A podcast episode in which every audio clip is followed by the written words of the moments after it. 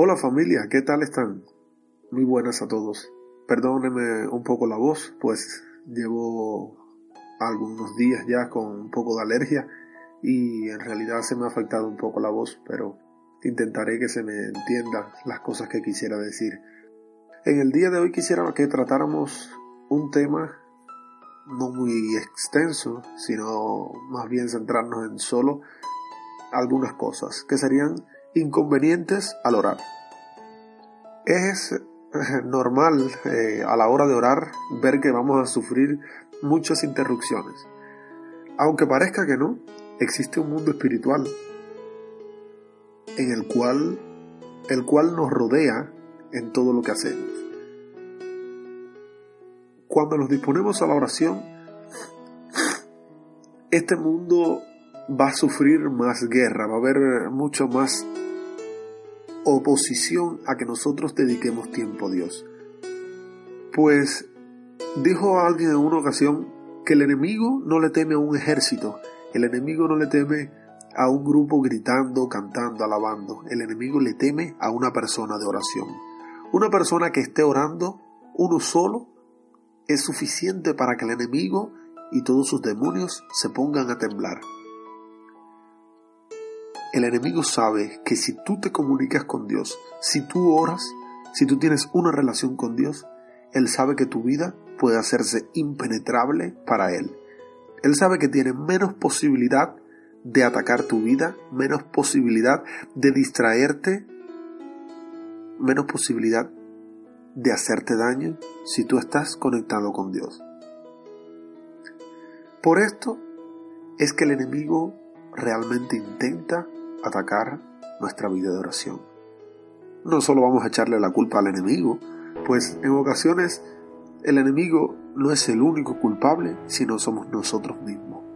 Sería nuestra carne, nuestra naturaleza humana y pecaminosa, que va en contra de los principios cristianos, va en contra de la voluntad de Dios.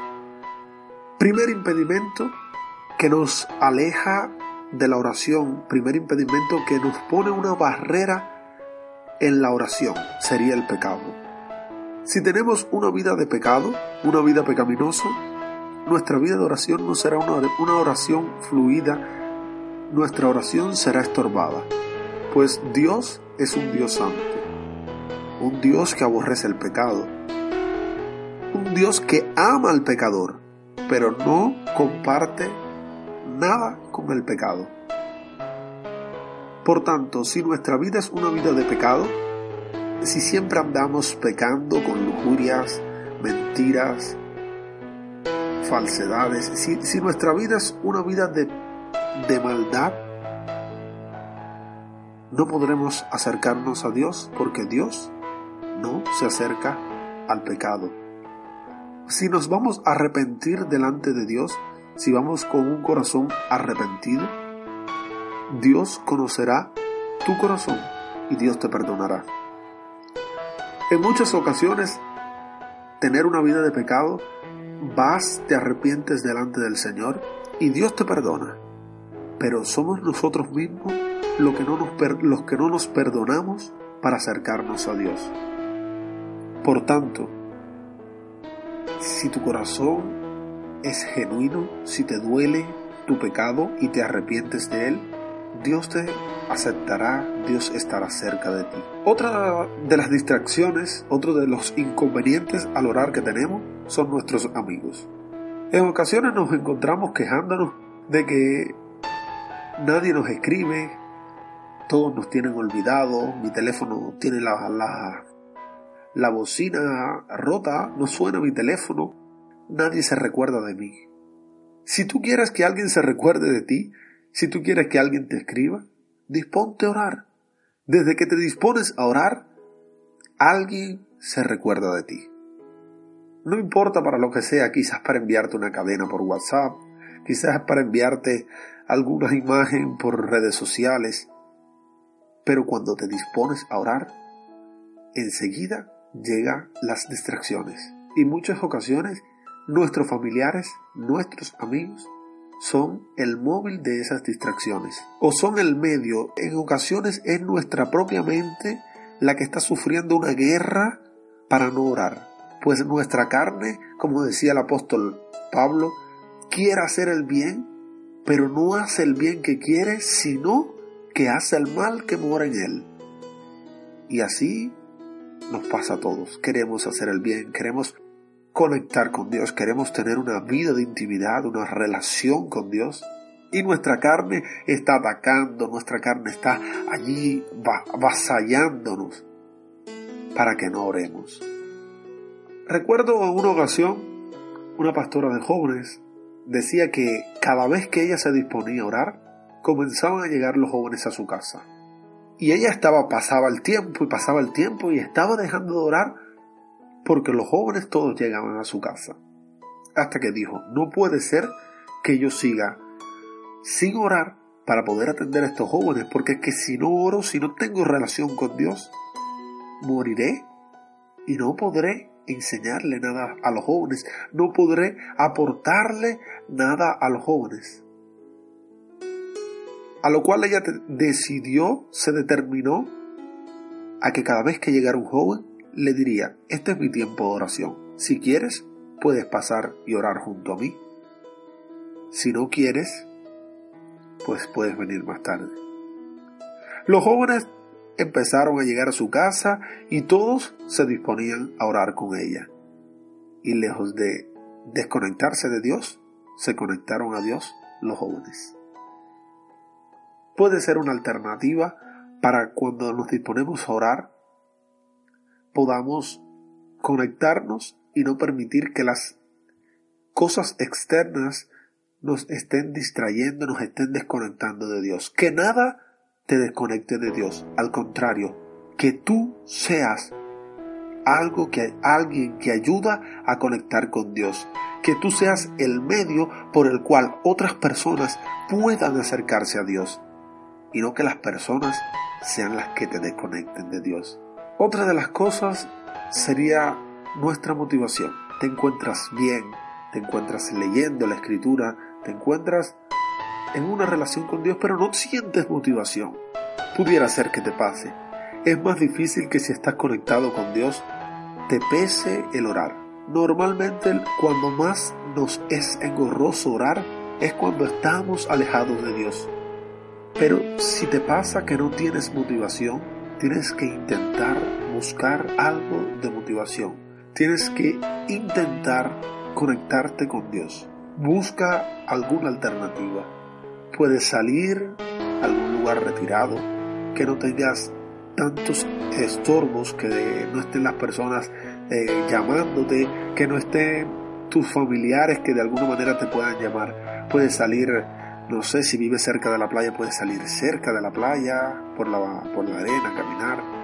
Puedes ir a algún parque y caminar por allí por el parque orando, de manera tal que, que tu mente puedas sacarla de tu entorno habitual y puedas conectar con Dios.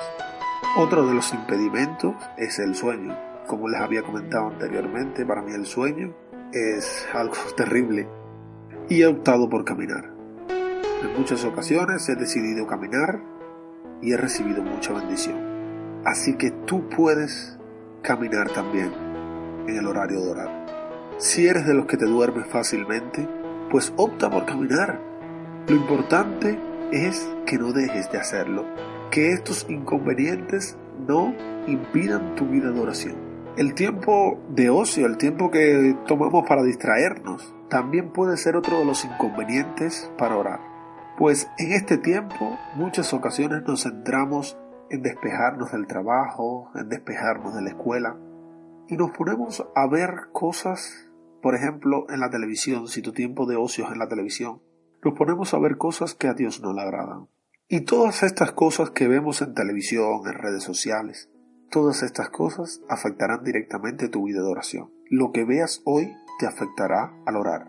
En una ocasión un pastor decía que primero mirarían de reojo algunas cosas y luego se le irían los ojos por esas cosas. Así que te exhorto a que puedas ser determinado y puedas sacar un tiempo en tu día a Dios. ¿Qué haces jugando al tenis? ¿Qué haces jugando al pádel y dedicándole 3-4 horas si no le has dedicado ni tan siquiera 30 minutos a Dios? Es importante que estos inconvenientes que tenemos al orar, estas cosas que nuestro cuerpo, que nuestra carne desea, no nos alejen de Dios, sino que nos acerquemos a Dios.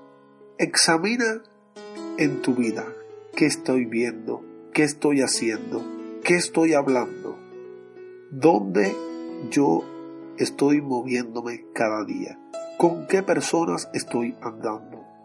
Todas estas cosas influirán directamente en tu vida, en tu tiempo de oración, va a influir todo lo que hagas durante tu día. Por eso es importante de que suprimas al máximo todos estos inconvenientes. En otras ocasiones te encontrarás que vas, te determinas tiempo orar. No te molestan las personas, ni amigos, familiares. Pones el teléfono en modo avión, apagas el ordenador, o sea, tu computadora. Y vendrán a tu mente muchos pensamientos que dices, ¿cómo es posible que esto está aquí? En otro momento verás pensamientos de cosas olvidadas que no recordabas ya por mucho tiempo. Te acordarás de que tenías que comprar algo, tenías que comprar el yogur, tenías que comprar leche, pero toma una agenda y anota lo que tengas que hacer y continúa con tu oración. Cuando tomes un tiempo para orar, sé consciente de que vas a orar. Sé consciente de a qué le vas a dedicar el tiempo. Y es tiempo para orar, es tiempo para conectarte con Dios. Es como si vas a hablar con tu amigo que hace varios años que no lo ves y dirás, pues voy a dedicarme tiempo para él, voy a dedicar varias horas a estar con este amigo. Así debe ser cada día nuestro tiempo con Dios. Es como si fuera una enamorada, un enamorado que puedas tener y digas, quiero pasar tiempo con él, con ella. Aquí es de decir, quiero pasar tiempo con Dios, quiero invertir cada segundo con Él porque es que me llena, me reconforta. De esto salgo lleno. Así debe ser nuestra vida de oración, evitando inconvenientes que te alejen de Dios, evitando todo lo que venga a tu cabeza, todo obstáculo que venga a tu cabeza en el momento de oración. El más interesado en que tú dejes de orar es el enemigo, porque sabe que mientras más cerca estés de Dios, más difícil será entrar a tu vida. Así que esto es una lucha por tu vida. Esto es una lucha por tu vida espiritual. Es una lucha porque permanezcas firme en Dios. Es una lucha porque tú puedas ser un atalaya. Y quisiera dejarte algunos consejos para poder tener una vida mejor de oración. Para que puedas en tu día de oración evitar inconvenientes, evitar molestias en tu tiempo de oración. Procura primeramente que nada tener un horario fijo.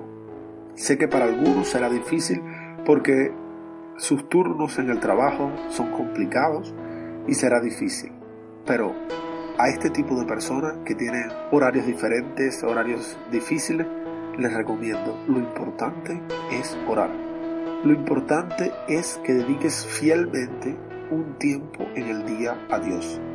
Al menos 15 minutos. No quiero decir una hora, dos horas, porque si no tienes una vida de oración, va a ser muy difícil que te pongas la meta de una hora de oración. Pero es mejor que pases 15 minutos orando a no que ores una hora y después no ores más. Hay una frase que dice, 20 minutos haciendo algo es más valioso que 20 horas pensando en cómo hacerlo.